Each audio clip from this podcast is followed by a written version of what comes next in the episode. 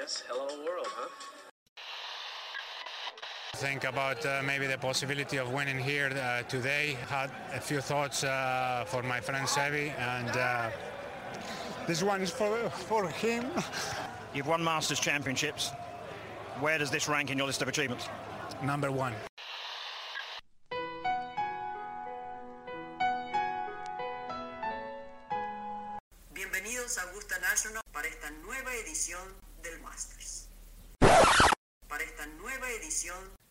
De Golf Sapiens. Hola amigos, bienvenidos a Golf Sapiens, episodio 45. El día de hoy tenemos invitado de lujo Juan Diego Fernández MacGregor, gran golfista mexicano, debutó en el PGA Tour en Mayacobá, ha jugado en los mejores tours, PGA Latinoamérica, Corn Ferry, y pues últimamente se, en la, pandemia la dedicó a, estudiar mucho de, la técnica detrás del juego, en específico el pot, y por ahí eh, se, ha estado metiendo en, el tema del coacheo, al mismo tiempo jugando, la que una plática súper interesante, un gran tipo que tengo la fortuna de conocer hace muchísimo tiempo. Eh, por ahí, por ahí tuve la suerte de jugar muchas veces con él cuando, cuando era súper chavo y, y, nada más era, era un proyectito. Y pues bueno, ya lleva varios años como profesional y la última vez que lo vi jugando en el club, la es que me cagué. La diferencia de jugador, el tamaño, la manera que le pega, es, es de las personas que ha hecho la tarea y la verdad es que nos da, nos da mucho gusto verlo eh, jugando en, donde tienen que estar jugando los, los buenos jugadores, ¿no sabes? Sí, de acuerdo de, esos cuates que, como dices, han trabajado eh, muchísimo para mejorar su, su juego y, bueno, cada vez dando, dando más resultados. Lo tuvimos hace poco en Mayacobat. Eh, y bueno, pues no, no, hablemos más de eso en un ratito, en un ratito va a estar la, grabación. Y, bueno, Díaz, este, arrancamos con el, último torneo del PGA Tour de, del año. Eh, un torneo bastante, bastante bueno. El field no era, no era el mejor, ya varios, varios están de vacaciones, pero me da gusto la W de, de Taylor Woods, que, que, había, había, había estado jugando bastante bien y, no había podido cerrar los torneos y, bueno, aquí tuvo un domingo espectacular, tiró 6 abajo y, y, 22 en el 22 abajo en el torneo. Eh, se lleva la W, Mackenzie Hughes en, segundo lugar, que también ha estado jugando muy bien este canadiense, y, un latino en tercero, que, es mi tocayo, Sebastián Muñoz, ¿no? Sí, qué, qué, bien jugó Sebastián. Y, la verdad es que me da gusto por, por Taylor Nies o Taylor Periné. La verdad es que desde que vi su primer torneo me encantó. Para los que tienen duda, googleen qué significa Gucci en español encontrarán ahí muchos sinónimos, sartén, etcétera, etcétera. Eh, me da mucha risa su nombre, conozco bien ese apodo y gran, gran, gran jugador. La verdad es que últimamente nosotros que, que, que por ahí nos gusta estar apostando y el fantasy, lo que sea, aunque, aunque andamos en off-season, eh, pues vamos echando ojo y, y, la verdad es que este cuate ha tenido eh, en, en, sus últimas, en sus últimas cinco torneos, tuvo cinco top 15 y tuvo eh, tres top 5, ¿no? Entonces, eh, se veía venir, ¿sabes? No, no, no se lo encontró, no se cagó. Eh, este, este deporte suele pagar al que, al que hace la tarea y pues bueno, se, se lleva la W, su primer, su primer win en el PGA Tour, muy bien por él. como bien dices, el field estaba bastante medio pelo porque algunos estaban o echando la hueva o yendo por los billetes de Dubai que pues por ahí por primera vez se los llevó un americano en, en, en un, juego que nos parece injusto, ¿no? Lo platicábamos en uno de los primeros podcasts, ya, ya estamos por cumplir un año eh, por aquí, ya hablábamos de, de, lo que había pasado el año pasado en ese Race to Dubai. Este año se lo lleva Morikawa, el DP World Tour Championship, y eh, pues bueno, podríamos decir que se lo robó a Rory, la vez que no, Rory se apendejó, eh, jugó muy mal la ronda del domingo y pues bueno, que quedó fuera, ¿no? Pero bueno, Morikawa, eh, pues jugando espectacular, hizo Verdi en cinco de los últimos siete hoyos, cerró con 66 y es el primer americano que gana el Race to Dubai. Aquí es donde entra lo que es una mamadilla. Eh, entendemos que, el European Tour, que está haciendo muchos cambios, ya tendremos un capítulo eh, más enfocándonos en, en, de qué va el asunto, pero recordemos que para esta Race to Dubai, para darle pues, pues un poco de, de, nombre y de presencia a sus torneos, cuentan muchos torneos eh, que, que, son compartidos, ¿no? Entonces, eh, pues Morikawa, que se llevó el billete y el cetro y todos los honores, solamente jugó tres torneos del PGA. Todo lo demás del eran European, los, compartidos, ¿no? Del European, Perdón, del European. Sí, justo. Entonces, eh, pues sí es una pequeña mamada que te lleves todo el billete y todo el lujo cuando jugaste tres torneos oficiales, ¿no?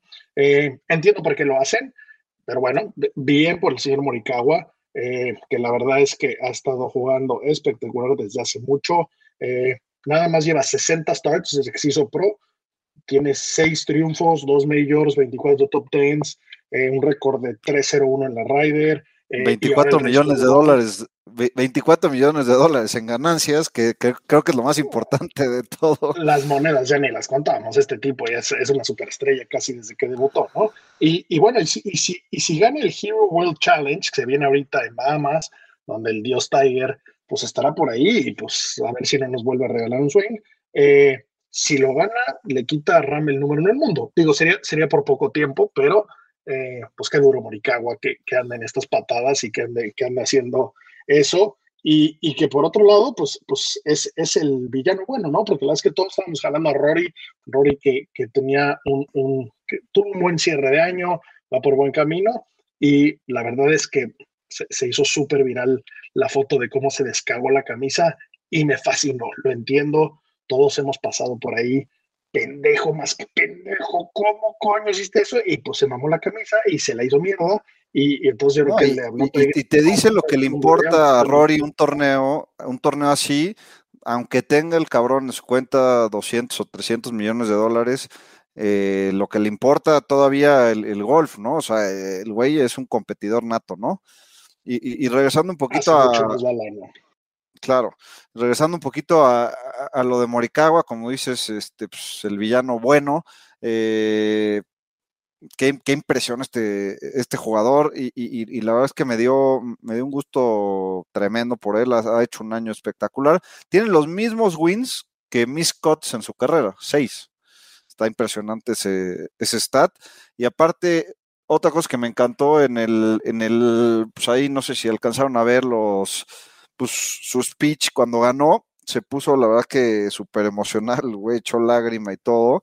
Y, y, y, estaba diciendo ahí un poquito una reflexión y creo que en estos tiempos de, pandemia cabe, cabe totalmente esa, esa, reflexión que decía, pues agradecer que tenemos a los a, nuestros seres queridos al lado y a la gente cercana con nosotros, porque pues, no, estamos seguros de que mañana va, vaya a pasar y, y el güey echó lágrima y demás, de que pues no es un cuate que se le, que se le note la, emoción muy seguido y, se ve que, le tocó un poquito el corazón este, este win fuera de, fuera de Estados Unidos, ¿no?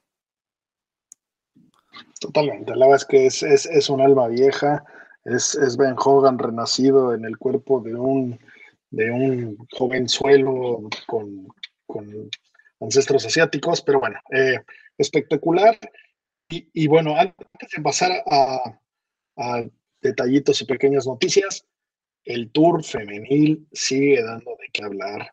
Están fuera de control las mujeres. Qué talento, qué nivel. Kim Jong-ko. Otra vez hablando de ella. Eh, nada más. Eh, ganó este fin de semana con un 63 domingo espectacular. Es su quinta W en los últimos nueve torneos. Eh, con, con esta W pues probablemente le, le quite a Nelly Corda el, jugador del año, el, torneo del jugador del año. Y pues nada más se pegó 63 greens en regulation. ¿Qué? ¿Cómo? ¿cómo? puedes hacer eso? ¿Qué, nivel de talento, qué nivel de juego, qué nivel de precisión?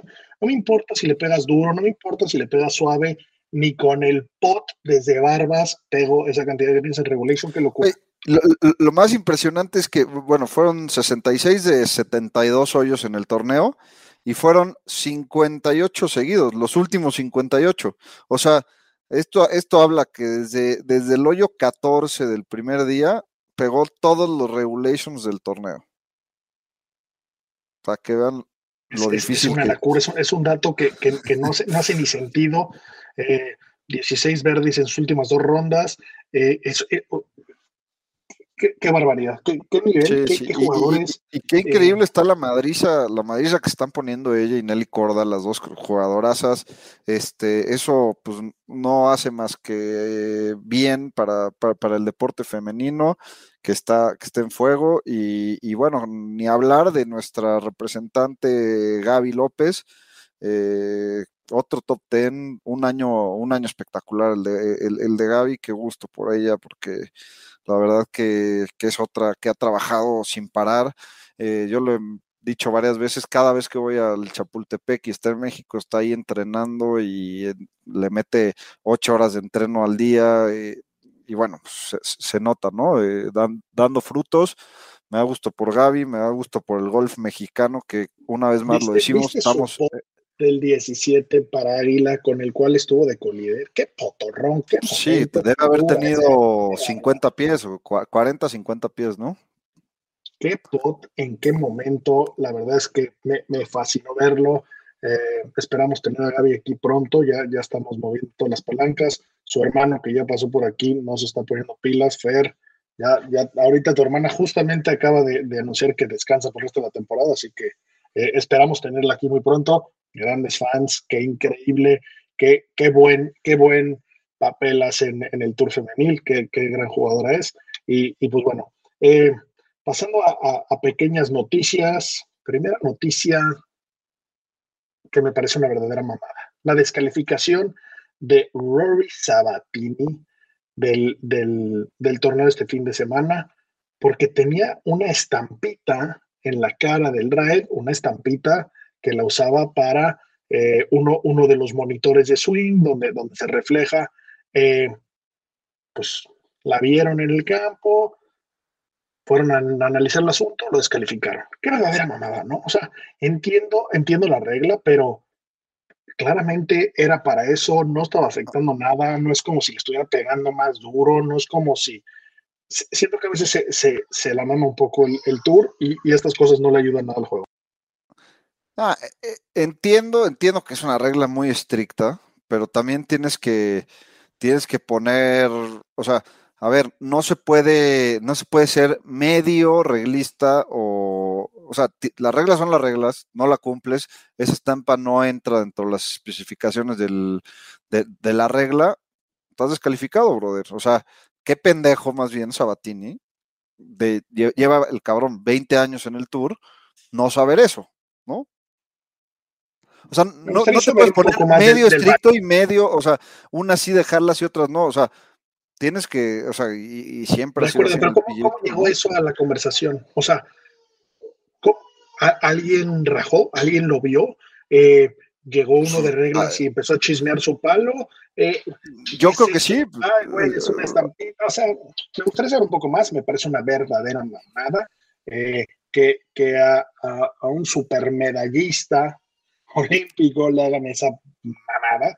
Eh, la vez que no estoy de acuerdo, pero bueno, vale la pena mencionar. Entiendo tu punto. No, no hay templados. Es un juego donde las reglas son muy claras. Creo la regla es la regla. Eso ni siquiera, ni siquiera llega a eso. Pero bueno, pues, pues pobre de, de, de Rory del, del eslovaco. Eh, y otras noticias, un poquito más de dinero para estos señores, ¿no? que, tan urgidos estaban, tan urgidos estaban de billete la, la gente del PGA Tour, eh, pues el PGA aparentemente se dignó a, subir las bolsas y subir los pools de, varios de los de, lo que se juega, ¿no? Durante el año. Sí, caray, aquí, aquí tengo, aquí tengo los detalles. La verdad es que pobre el PGA Tour, se ve, se ve que últimamente les ha ido medio mal, que, les ha costado levantar lana y que, y que casi la gente no lo está viendo, no lo está siguiendo. Y entonces, eh, pues mandaron el memo a los jugadores el día de hoy. Eh, y pues bueno, viene, un poco lo, que cambia, ¿no? Me voy, me voy a ir rapidito por ahí. Eh, la FedEx aumenta el pool de 60 millones a 75 millones. el, el negocio del Comcast del Tour eh, pasa de 10 a 20 millones. El Player Improvement Program, el famoso PIP, que, que repartía en 40 millones de dólares, a Tiger y los demás por lo que hagas en redes sociales y la chingada, y que, y que sin duda platicábamos en otros episodios, que eso puede explicar muchos de, los desmadritos que arman y esa puticita entre Kepka y de Chambó y lo que sea. Esto, esto es, recordemos que es a criterio del tour, quien crea que está moviendo más la aguja para algún lado, ya sea haciendo ruido en redes sociales, ya sea eh, moviendo eh, gente para bien o para mal o para lo que sea, pues bueno, ese 40 pasa a 50. Eh, el, el, todos los premios que se reparten, el año, la temporada actual fue de 367 millones, pasa a 427. El promedio de las bolsas de los... Casi 20% sube el torneo, la, el, el, promedio de las bolsas sube casi 20%, ¿no? 16. El promedio de los torneos de 8 a 9.1. Eh, los torneos que eran eh, los invitationals, como el Riviera, el Bay Hill y el Memorial, los, los de los jugadores, eh, pasan de 9.3 millones a 12 millones. Los WGC pasan de 10,5 millones a 12 millones. Eh, los, los playoffs, los eventos de playoffs de la FedEx pasan de 9,5 a 15 millones. Y el quinto mayor, el Players Championship, pasa de 15 millones a 20 millones. Reparte más baro que nada en el mundo. Eh, qué locura. La verdad es que ya siguen siendo ceros en una pantalla. Eh, ya, ya nada más se mean el resto de los tours y de todo. Eh, que siguen repartiendo billetes, qué buen show, qué cantidad de jugadores, qué buen talento estamos viendo, así que espectacular. Eh, y pues bueno, hablando de, de, de gente que, que, recibe billetes y de cómo hacen, cómo hacen este business, eh, pues bueno, Kepka firmó con Srinkson. ¿Cuál es tu opinión de esto? Porque Kepka es un jugador que llevaba como cinco o seis años eh, sin, sin, firmar con, con, ninguna marca, jugando independiente, jugando con unos cierros Mizuno, con Drive eh, TaylorMade, con Pot Scott y Cameron, eh, Volatiles, por ahí es, es, de los que no, no firmaba eso y, y, sacaba lo mejor de su juego, ¿no? Y ahorita anunció que firmó toda la bolsa eh, con, con Srickson, que la verdad es que los cierros en la persona me parecen espectaculares. Eh, los, los wedges son de Cleveland, que sabremos que es una supermarca, que ahorita igual y no, no, es, es, su época más fuerte, pero no me cabe duda. La bola, yo en específico soy gran fan de esa bola, yo juego esa bola pues tiene dos majors por lo menos, Hideki el Masters, eh, St. Laurie el British, pero lo que me preocupa son las maderas. ¿No, ¿No, crees que esto es el principio del fin? O sea, ¿no, no crees que es un... No, puta, pues ya me lo también, ya no me lesionado, ya lo que sea. Mi respuesta, Cortes, no. Le llegaron al precio, claramente a Brooks sí siempre le ha interesado el billete, eh, le llegaron al precio, y, y, y, y, probablemente tenga algún impacto en su juego, pero ni, ni cerca creo que, que, vaya a ser el principio del fin. Vamos a tener Brooksy para, para rato. La verdad es que sabemos que no soy su fan, pero cada vez lo respeto más y lo admiro por su juego y por sus accomplishments. Todo lo demás no me gusta. Honestamente lo veo muy de capa caída, muy batallando mucho con las lesiones veámoslo cómo empieza la siguiente temporada, ¿no? Por ahí me acuerdo que Justin Rose empezó la temporada ganando, ¿te acuerdas? En, en el Farmers, cuando, cuando estrenó sus formas, ganó. Luego, eh, Molinari ganó en Orlando, ¿no? En Bay Hill, estrenando su escala, güey, ganó. Pues vamos a ver si este güey eh, pasa el corte, o gana, o juega el culo. Pero bueno, eh, no, ver, interesante, interesante ver qué pasa, ¿no? En específico, creo que, o sea, a ver, hay jugadores que les hace mucho ruido, les afecta mucho el, cambio de bastones, ¿no? Y hay, y hay, otros jugadores que no tanto. En el, caso específico de Justin Rose, aunque ya mandó la chingada a Honma, creo que no era un, un, pedo de los bastones. O sea, regresó a Taylor y no sé qué, y no lo hemos visto hacer nada todavía, ¿no? O sea, mandó a la chingada los bastones hace más de un año. Eh, o sea, otros jugadores como Carlos Ortiz, que siempre había usado ping y cambió a Taylor, eh, puta, les afectó muchísimo, hasta perdió su tarjeta la PA y, y, y, créeme que Carlos Ortiz no creo que vuelva a cambiar de, de marca, ¿no? Pero, pero en específico Brooks, creo que no es un, o sea, y, y obviamente el tiempo lo dirá, pero a mí, eh, por el estilo de jugador, no creo que le vaya a hacer mucho, mucho ruido el cambio de bastones. Lo vimos, por ejemplo, con Ram, que cambió a Callaway y siguió siendo el mejor del mundo y, no ha tenido un, cambio en su juego. Lo único que, cambió un poquito fue el, Potter, que le costó, le, costó trabajo encontrar uno que le acomodara y en cuanto le acomodó uno empezó a ganar sin parar, eh, regresó a ser el mejor jugador del mundo. Y, pues ya veremos qué pasa con, con Brooks, ¿no? Y hablando de, hablando de Callaway, qué cantidad de jugadores, ahorita que ganó Taylor Woods jugando con, con, con, con Callaway, qué cantidad de jugadores eh, de Team Callaway han ganado recientemente, ¿eh? O sea, Taylor Gooch, Ram, Morikawa, Sander, o sea, están, están en las nubes los señores de Callaway. Y he escuchado que sus palos están no es de no, no, no, perdón. Sander, Sander, Taylor Woods, eh, em, Ram, pero bueno. Sí, la verdad es que están haciendo las cosas bien por ahí. Eh, igual, igual hace, hace tiempo vimos el eh, los, los ratings de My Golf Spy. Igual estamos haciendo un, resumen con lo más relevante, lo más interesante, pero bueno, el, mejor drive del año salió el, el Callaway, ¿no? Eh, digo, depende mucho de. Sam, Burns y Phil Mickelson son de. Sam Burns y Phil Mickelson también son del, del Team Callaway. O sea, ha tenido muchos wins recientes. Sí, la verdad es que están haciendo, están haciendo bien las cosas, jugadores están jugando bien. Eh, y, y, pues bueno, la verdad es que lo, lo último que, que, no podemos no comentar es Tiger pegando esa bola, ese swing, esos tres segundos de los videos más vistos en un día probablemente cobrando el, el, el pip, moviendo la, la, la, raya solo por, por subir eso. Hermoso swing, obviamente, todos. Se ve intacto, ¿no? Se ve intacto el swing. Por lo menos. Digo, no, no, se le ve la velocidad que tiene, pero se ve velocidad, se ve que le pega, se ve que gira, no se ve ningún pedo en la pierna. Eh, y, y, y, dato simpático, el, el monitor que sale eh, marca full swing, un monitor que no es muy común, eh, pues es un monitor que aparentemente Tiger y Ram, entre otros, son socios. Monitor ahí tipo, tipo eh, el, el Flight Scope o el Trackman. Eh, este nada más vale 3.999 dólares. Y pues bueno, ahí, ahí salió en, en, el videito del swing, del comeback.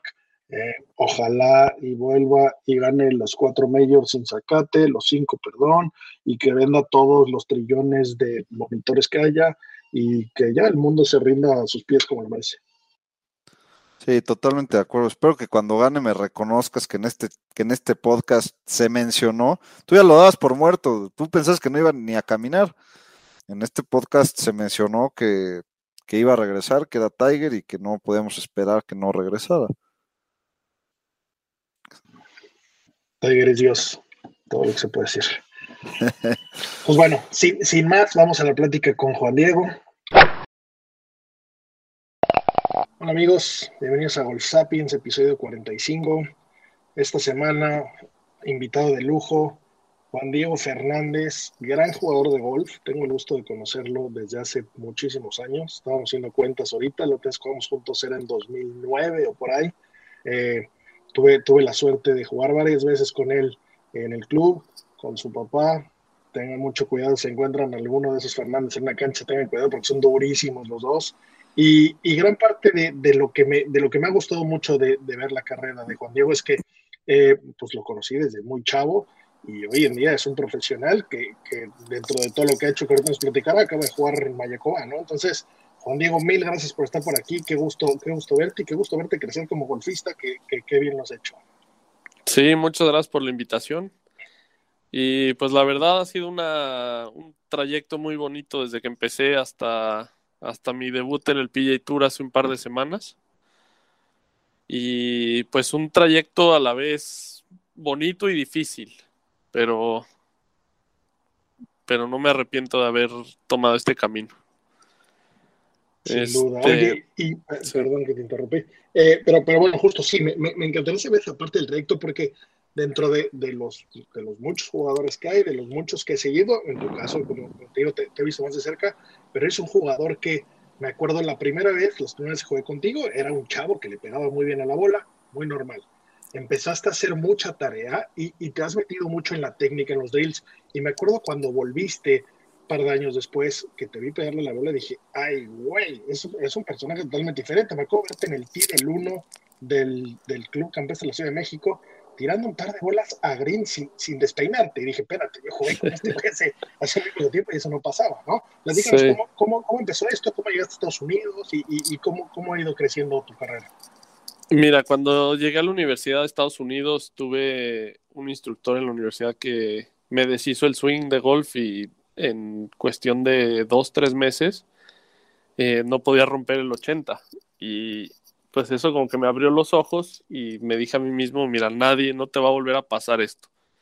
Y ese fue el momento como que me puse a estudiar todo lo que tiene que ver con técnicas, teorías, este, pues todo eso, o sea, y siempre me ha interesado saber, o sea, yo, yo soy de mente curiosa, siempre me gusta saber por qué pasan las cosas y pues ese fue como el momento donde, donde yo quise empezar a, pues aprender de todo esto. Eh, soy como quien dice un golf nerd. Oye, Juan Diego, ¿y en, y en, Sí. en- en qué, en qué te basaste? ¿Qué es lo que más te gusta? ¿Qué es lo que más lees? Eh, ¿qué técnica sigues?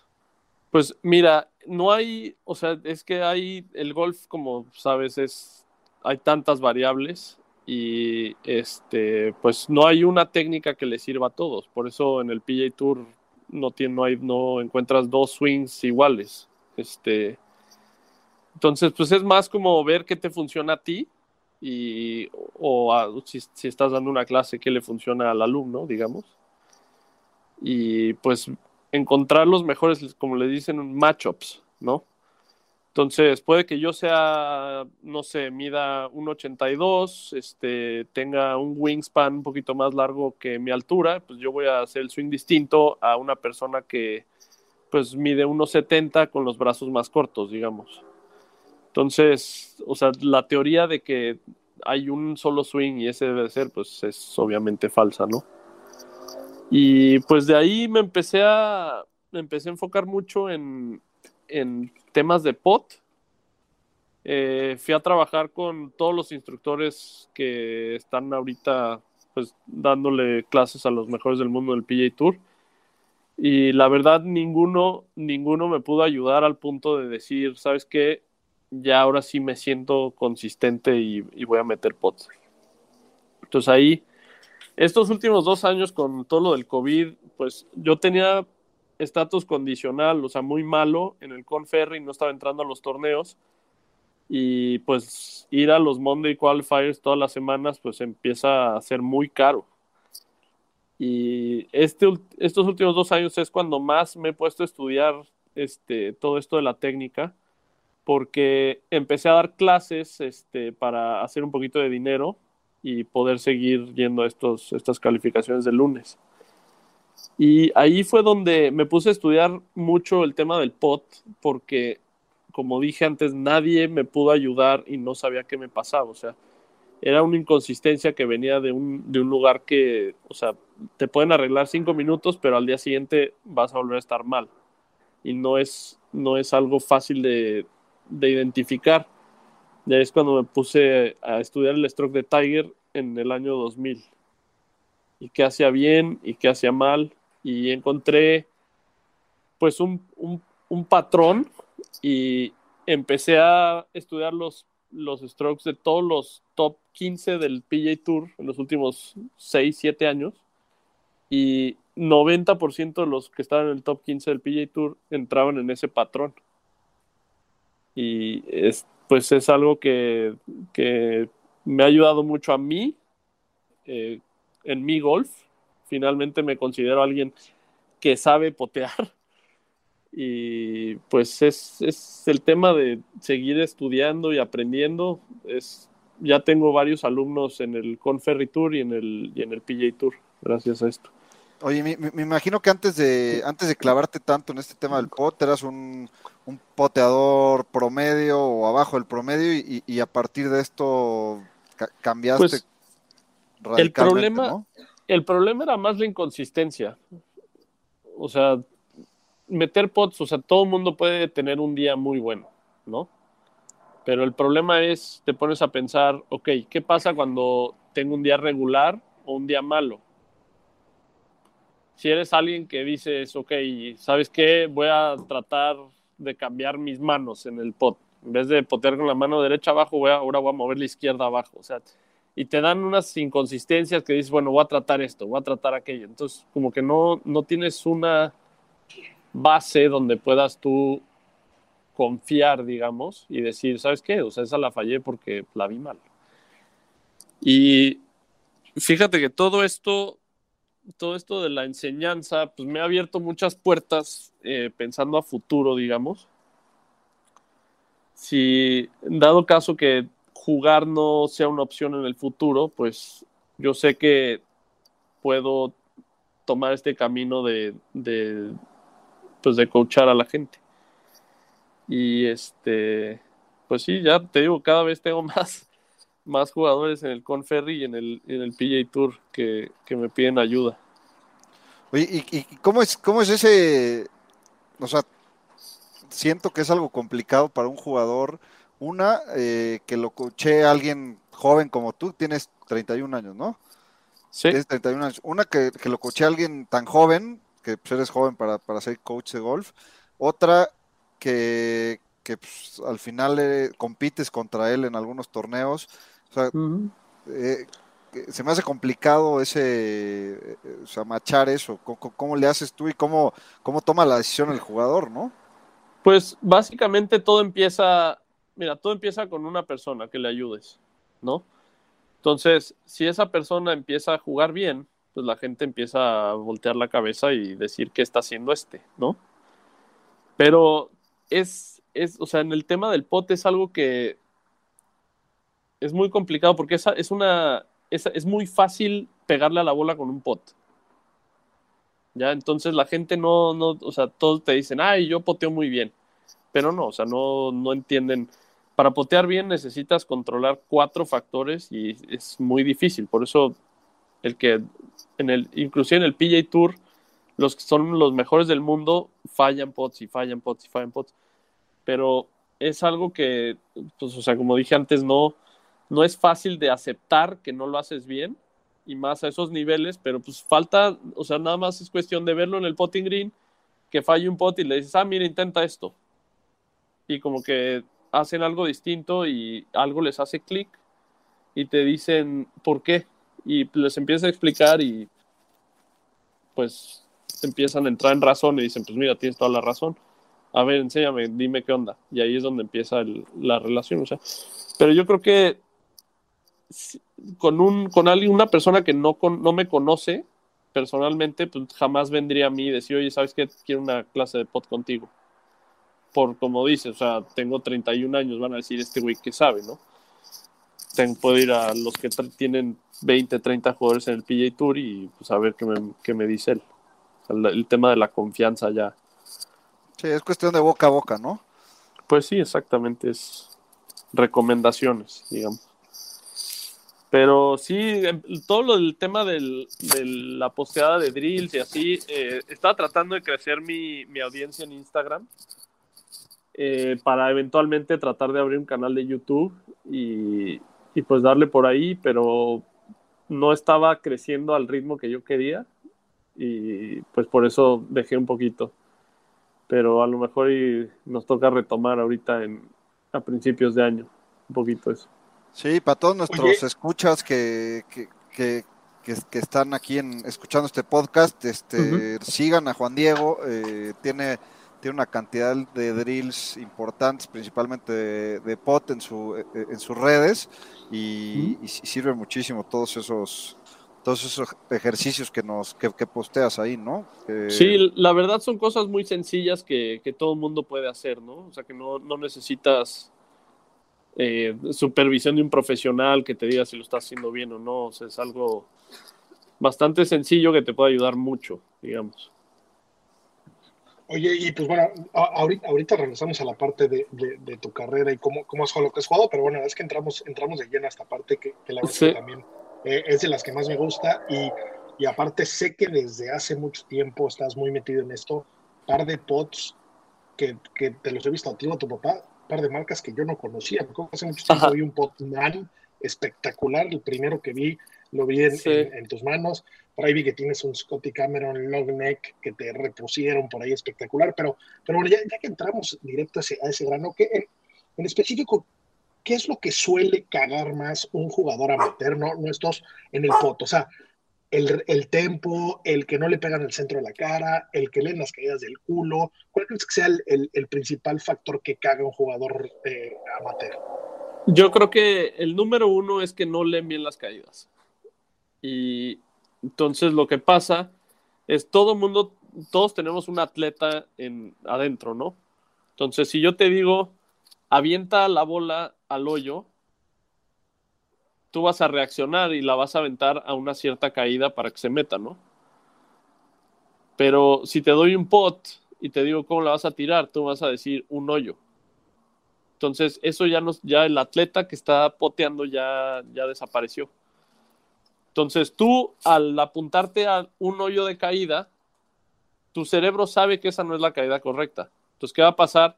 Pues o la vas a empujar o la vas a abrir y al, hacer esas inconsistencias de empujar y abrir, pues es imposible controlar en qué línea va a comenzar la bola y si le vas a pegar al sweet spot del pot. Entonces, ¿por qué es tan importante pegarle al sweet spot? Porque la pelota sale con más velocidad del sweet spot. Eh, especialmente en greens con, con caídas significantes o rápidos, si tú estás fallando ese sweet spot, pues tu velocidad va a ser inconstante con el mismo stroke, digamos, o sea, el mismo largo de stroke. Entonces se vuelve casi imposible poder atinarle a ese toque caída. Y este, perdón, me entró una llamada ahorita, la, la colgué. Este, pero sí, todos se, o sea, si tú empiezas a, alinear mal y tu cerebro te está diciendo, empújala más de lo que estás porque si no, no la vas a meter, pues ya se vuelve, se vuelve todo, cambia todo, ¿no? Pero ese, ese diría yo que es el, tema número uno con los jugadores amateur. Que qué difícil es pegarle al centro de la cara. Olvídate en el drive, ¿no? Que, quieres matarla con toda tu fuerza, pero en el pot me sorprende. Yo, yo me he fijado mucho y, he hecho un par de drillcillos. Muy seguido no le pegas al centro de la cara y pensarías que, es donde está más fácil. Sí, y también sabes que en, en el golf amateur se ve mucho que los jugadores empiezan a dejarla a 5, digo, a 15, 20, 25 pies del hoyo, que en realidad eso es lejísimos. Y digo, las, como le dicen los, el porcentaje de meter esos pots en el PJ Tour es menos del 30% de, de 18 pies. 20 pies menos, 18%, 18 es 20 pies más o menos, 22 pies a lo mejor. Entonces, también la, expectativa del jugador amateur, pues no sé, también el control de velocidad es muy, muy malo por querer meter pots. Hay que, hay que tomar un pasito atrás y decir, a ver, de 18 pies, las chances de que la meta son una de 10. ¿Sabes qué? Vamos a tratar de hacer el mejor toque posible y si se mete por accidente, bien. Y al hacer eso, tú puedes mejorar mucho tu, tu pot, ¿no? por ahí en este el, en, el libro de Han Haney, de, hablando de Tiger, cuando lo coachaba, me, acuerdo muy bien de una frase que decía que, que llegó con Tiger, le dijo, oye, güey, le estás tirando a meter a 30 pies, nada más, o sea, mejor deja de, evite esos tripods y vas a ganar todos los torneos. Estás tripoteando dos o tres veces por, por ronda por tratar de meter ese, e, e, esos pots que, que tienen poca probabilidad de meterse, ¿no? Sí, exacto. Entonces, o sea, en cuanto a meter pots, yo le, yo le recomendaría a la gente no, o sea, seis pies, seis pies es arribita de 58% en el PJ Tour. Estamos hablando que son los mejores del mundo, en los mejores greens del mundo, que te van a dar la mejor chance de meter los pots. Meten aproximadamente 6 de 10. Entonces hay que, hay que bajar las expectativas muchísimo y entender que potear es muy difícil. Son, en mi opinión, son cuatro factores que, conforman un buen poteador, ¿no? El primero es, ¿puedes empezar la pelota en línea, sí o no? El segundo es, ¿sabes leer, caídas? ¿Sí o no? Tercero, ¿puedes pegarle a la caída correcta con la velocidad correcta? O sea, que, le des la fuerza suficiente para que tome la caída que estás viendo. Y la cuarta, que es la más importante, es tu mentalidad. Entonces, siento también el jugador amateur es, llega con muy mala mentalidad a un pot, porque es, híjole, ahora sí que de lejos, no la vaya a tripotear. O, ¿sabes qué? Ay, ese me queda tres pies, es la yarda maldita, como dicen. O, yo qué sé, o, ¿sabes qué? Esta le voy a dar un poquito más firme. En vez de simplificar todo y, decir, ¿sabes qué? Es un pot, o sea, si yo hago mi rutina y veo la caída y le pego la fuerza correcta, se va a meter, o sea, no, o la voy a dejar dada o lo que sea. Pero ese tema de la mentalidad en el pot es, es importantísimo y eso es algo que el jugador amateur podría trabajar, podría mejorar mucho en ese aspecto y bajar mucho el score, pero no, no lo hacen, o sea, no, no se enseña eso. Y es, es, este, es una pena.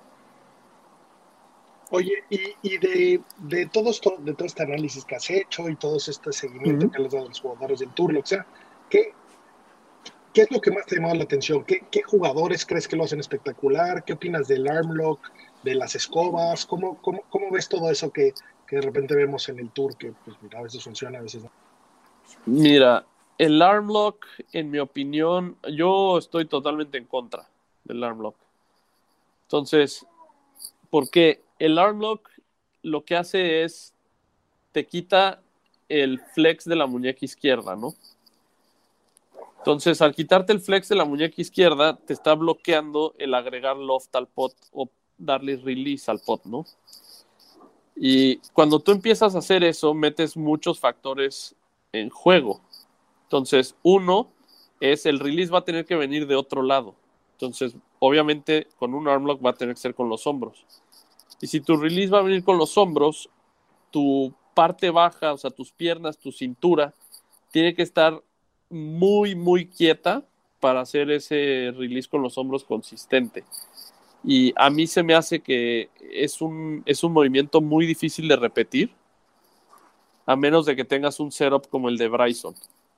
Ese es el único setup de arm lock que se me hace más consistente, digamos.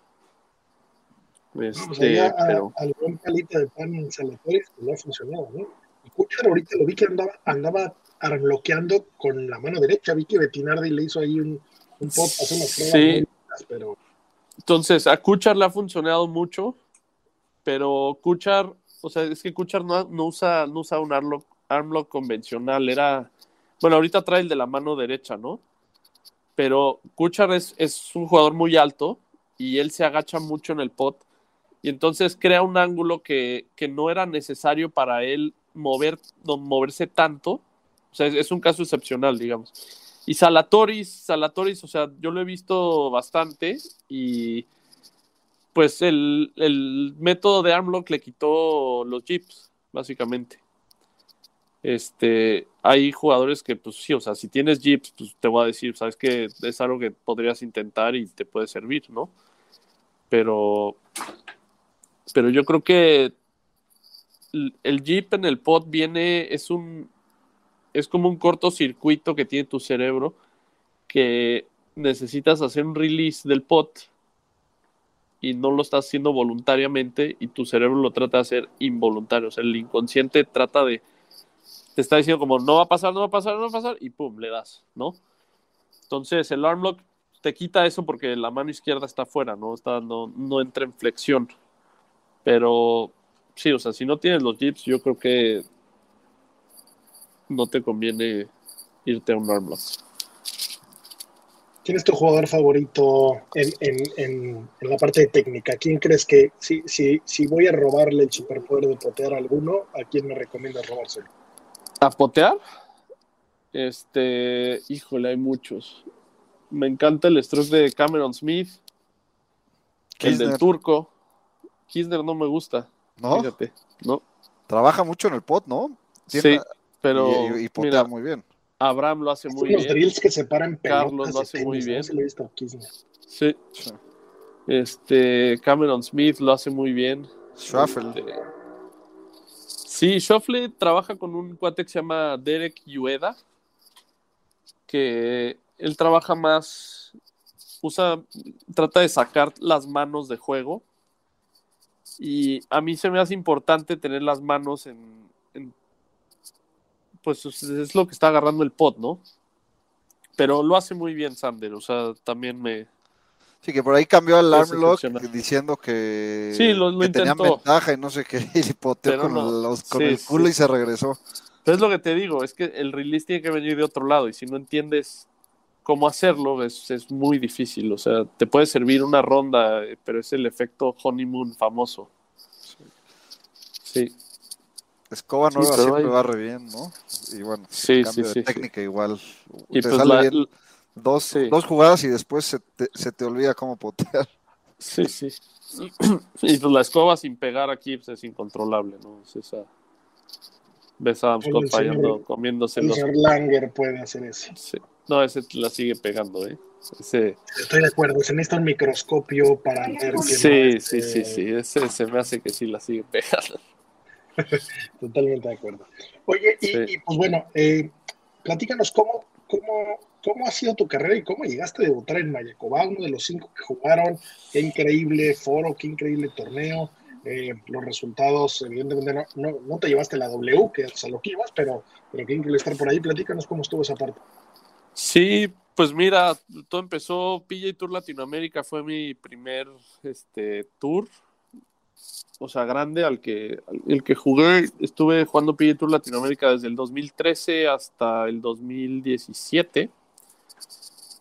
Eh, y luego en 2019 jugué en Canadá, PJ Tour Canadá, esa temporada. Y 2020 y 21 pues te digo, tenía estatus de Conferry. Este, desde que empecé mi carrera profesional he tratado de jugar en México. Este, muy buenos los tours que han habido en México desde el 2014 has- hacia acá. Y pues ahora con el apoyo de, pues, de la familia Miguel, con la gira, gira profesional de golf, pues, ha sido enorme para el, para el golf profesional en México, ¿no?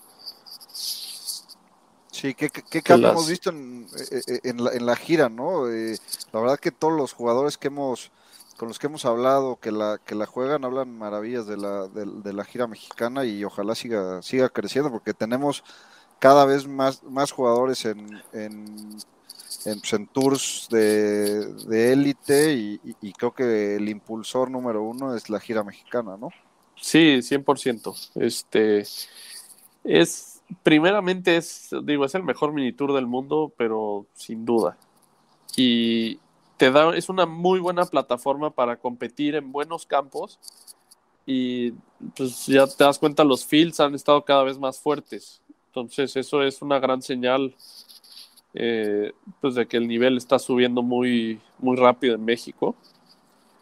Y cada vez, digo, yo les digo chavitos ya, pero cada vez hay más chavitos este, pues, que salen y luego, luego empiezan a, a competir y están ahí y quieren ganar y tienen hambre. Y pues ven a Carlos, a Abraham, a Bobby, este, pues ganando en los, en los tours más importantes y pues les da más hambre, ¿no?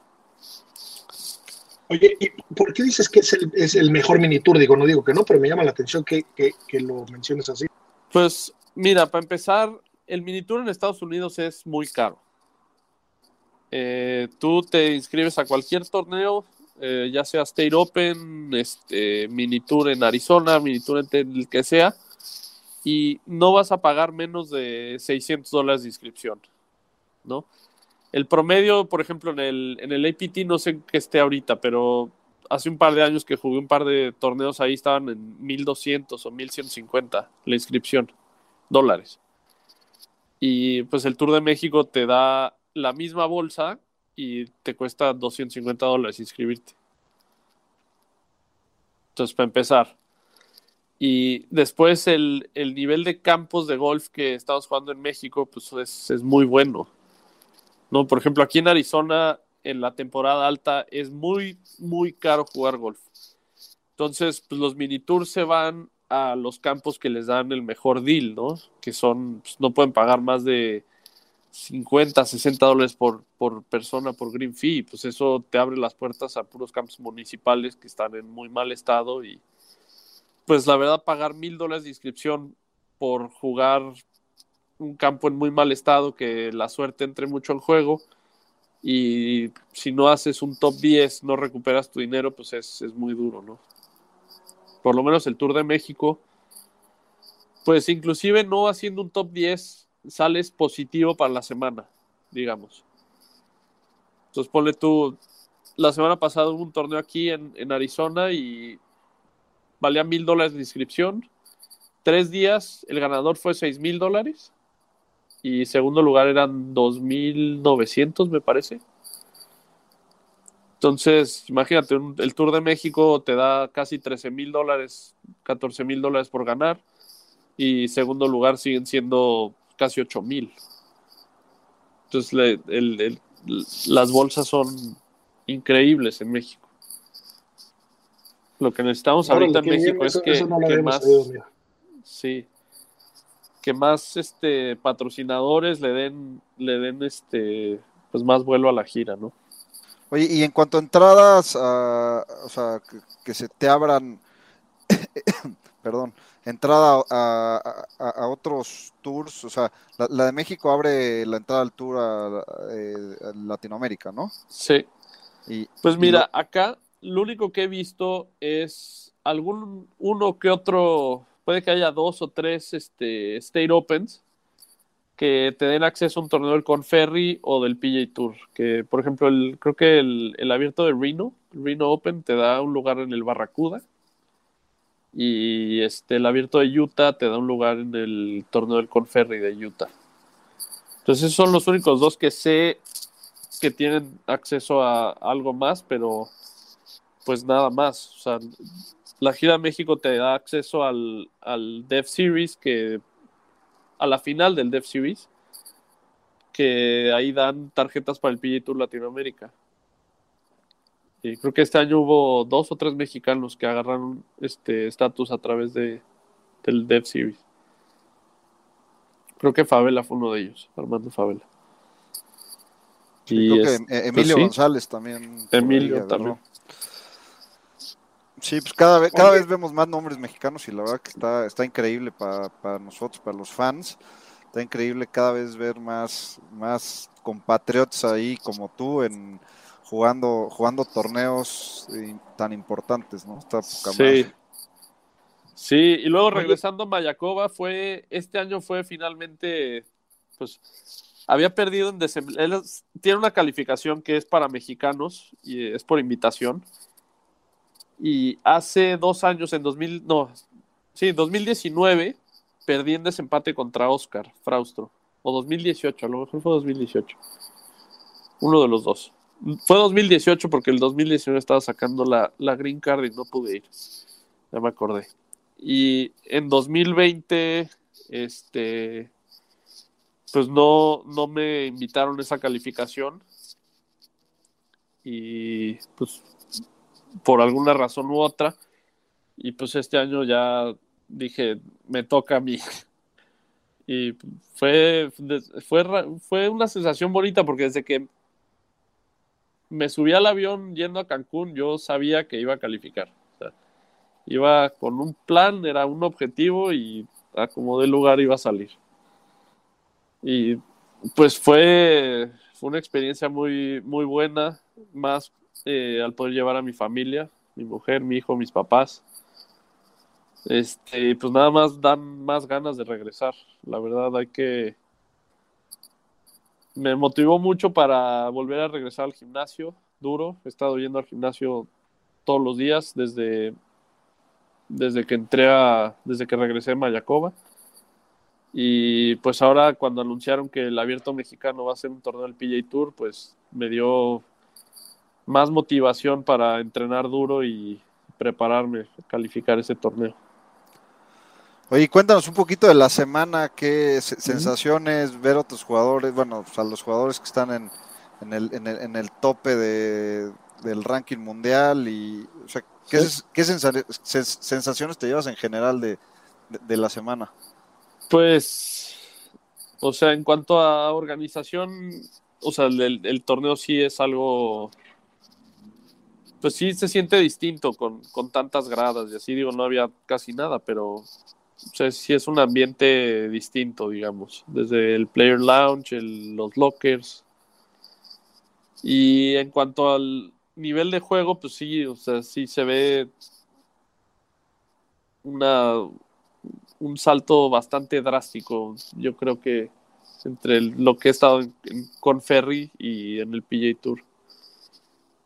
Te das cuenta más este, alrededor del chipping green y, y del potting green. Como que la calidad de los tiros es, es top.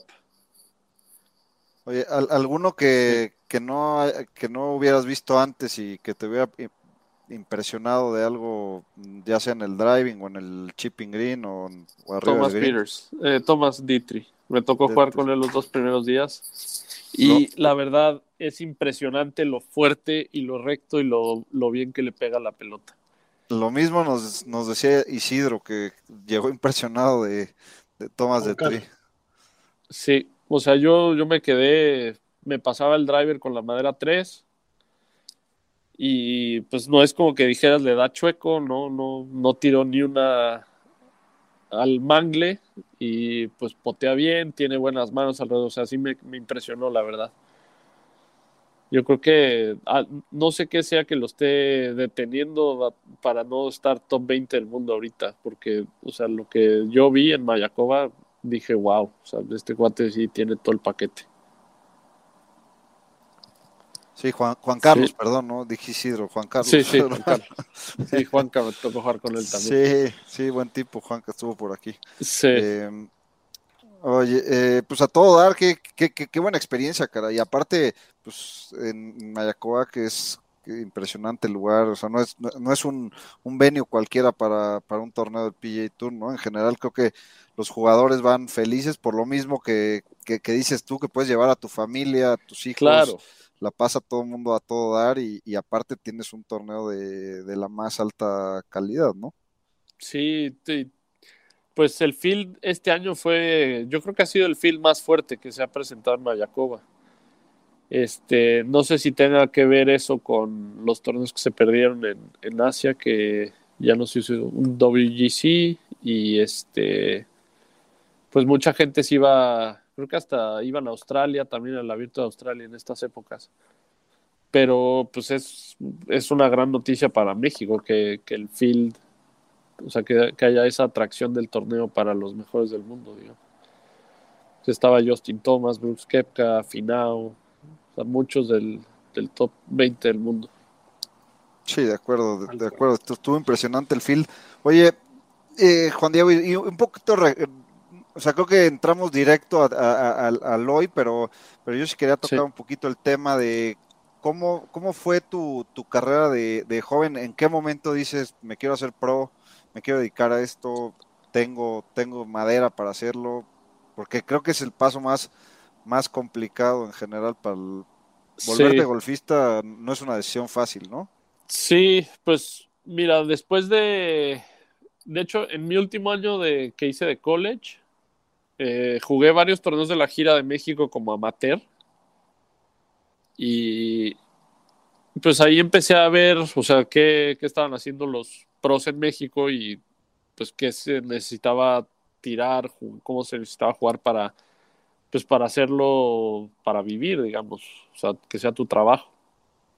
Y pues en una ocasión quedé en cuarto y dije, pues esa vez, o sea, no, no había jugado tan bien y pude quedar en cuarto y dije, pues hay que, si le echas tantitas ganas, pues sí tienes chance de ganar.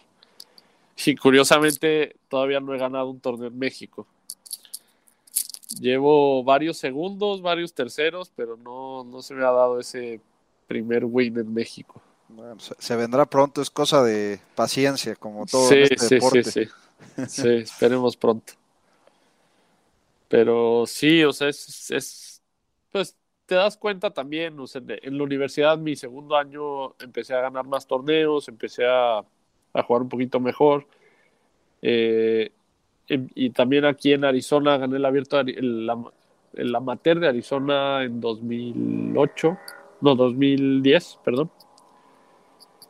Y este, pues digo, te vas, te vas ahí dando cuenta pues, en los torneos amateurs cómo te va yendo y pues ahí te vas basando, ¿sabes qué? Sí puedo competir, no puedo competir, tengo distancia, no tengo distancia, tengo buenos fierros, no, y, y así te vas y pues, es una decisión al final de cuentas que tienes que hacer con tu familia porque es, es un camino, uno, muy caro, dos, mucho sacrificio y pues, o sea, de recomendación, si alguien lo va a hacer, es o te metes al 100 desde el día uno o no te metas. Es porque hacerlo a medias está, hoy en día es imposible. O sea, no, no vas a llegar.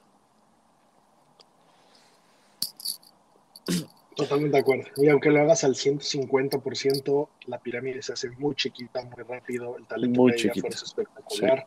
Y, y, y nada, la verdad es que el, el, el hecho de que estés ahí, el hecho de lo que has jugado, el hecho de lo que has ganado y el hecho de la cantidad de tarea que has hecho, la verdad es que yo no, no paro de, de reconocértelo y de admirártelo. Eh, estamos 100% seguros que esa W llegará muy pronto. Eh, y, y, y, no solo tuya, sino de algunos de, de, tus alumnos que por ahí tienes en Instagram, algunos de tus amigos, eh, colegas que, que, Sí. escuchen tus consejos, igual, igual van a llegar por ahí. Oye, Juan Diego, Sí. y para no tenerte aquí todo, todo el día, una pregunta que le hacemos a todos. ¿Cuál, cuál ha sido el mejor tiro de golf que has hecho en tu vida? Y en el caso de los profesionales como tú, les preguntamos el peor, eh, porque, porque también vale la pena ver. eh, Sí, sí, sí. pu- Puede ser por la dificultad o por el momento o por lo que sea. Mira, digo, tiene que ser en mi debut de profesional, mi segundo yo en Valle Escondido, eh, que hice Hole in One en ese par 4, en el 2. Yo creo que ese, ese ha sido mi mejor tiro. Este, el peor, híjole, ahí sí tengo de dónde escoger. Puta, si hay uno que haya dicho, te mamaste. Este. Uno, uno que te hayas dejado la camisa como Rory este fin de semana. Eh, en la final de la gira de México en Vidanta, este, en el hoyo 10 hice 11 ese día. ¿O 10? 10 o 11, no me acuerdo. No, pues eso, eso pagó chupes. Tiré uno arriba nada más. Eso fue el, eso fue el peor de los casos. Estaba- venía encendido y de repente se nos, atare- se nos atravesó un, un 10, creo que fue. Qué mal onda. Es- sí, son de esas que Oye. estás. puta. Sí, Hole in One en el 2 de Valle Escondido. Par 4 de subida a la derecha con las trampas. sí. Ah, qué. Bandera ¿Qué- qué- es que hay que estaba- darle un verdadero putazo para ponerle en green. Y mira que Pero es que antes le daba más duro, ¿eh? Te, te tengo que confesar. Eh, estaba la bandera enfrente del lado izquierdo y de hecho botó en green atrás del hoyo y se regresó como metro y medio y se metió. Oye, O los, sea, se metió de backspin. los mejores greens en los que has poteado. Híjole, los más rápidos, sin duda, una en el Monday Qualifier para el Houston Open el año pasado. Este fue un campo poquitito al norte de, de Woodlands.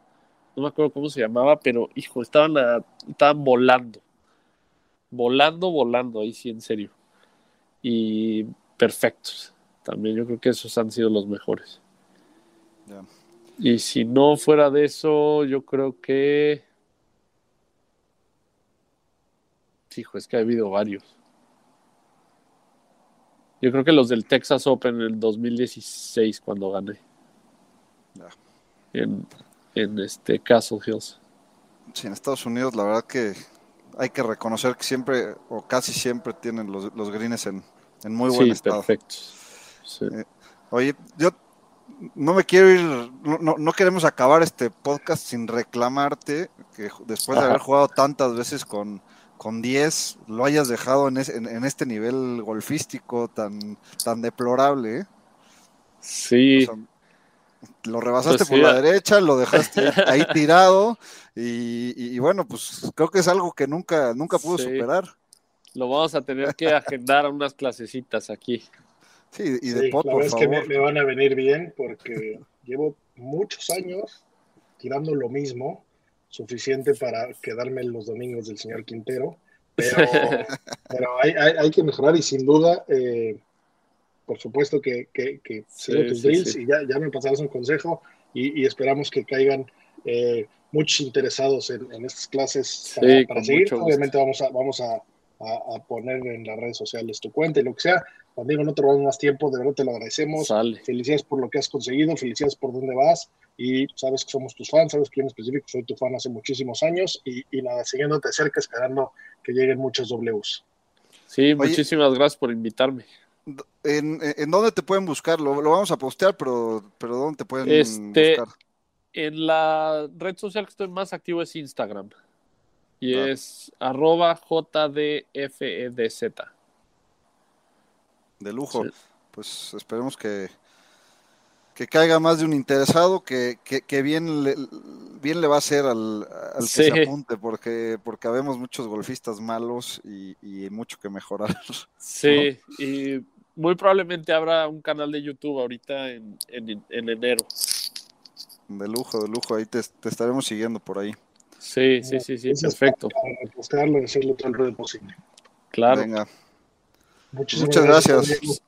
Saludos, abrazo. Pues bueno, amigos, esa fue nuestra charla con Juan Diego Fernández. Qué, qué, qué gusto platicar con gente que le gusta tanto el golf como, como a, a todos los que escuchamos y todos los que hemos participado del programa, ¿no se Sí, de acuerdo. La verdad que estuvo padrísima la plática. Un tipo que, que sabe mucho de, del tema, que, que pues ya tiene en la cabeza el objetivo de, llegar al PGA Tour, pero también que sabe que si no lo consigue, tiene una carrera alterna eh, en el tema de coaching y, me impresionó, me impresionó los conceptos, por lo menos de lo que nos platicó en el, en, el tema del pod, tan, los conceptos tan claros que tiene y me encantaría tomarme una, unas clases con él de, de, pod. Yo soy de esos que piensa que potea bien, pero al, al, final sé que, sé que no es cierto y que no está, no me comparo ni cerca con un, un, jugador profesional, ¿no? Eh, me gustaría tomar una, una clasita de pot con él. Y, y, la verdad que sus videos están increíbles. sus videos están increíbles. Sí, sí, o sea, conoce la teoría muy a fondo, se ha metido muy a fondo.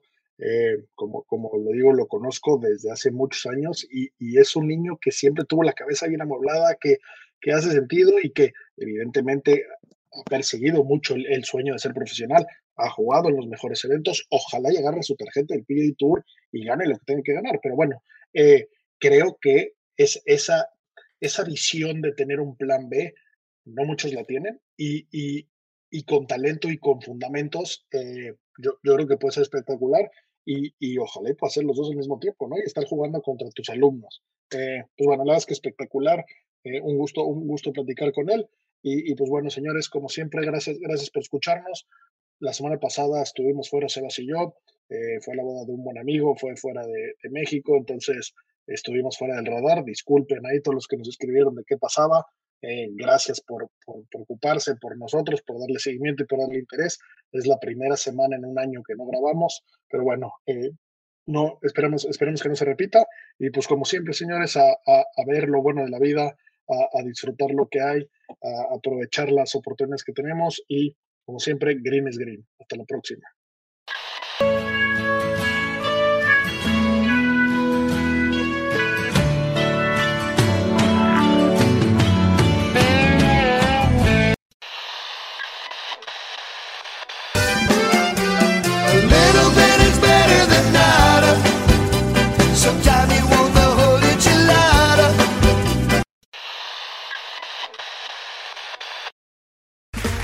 Okay, round two.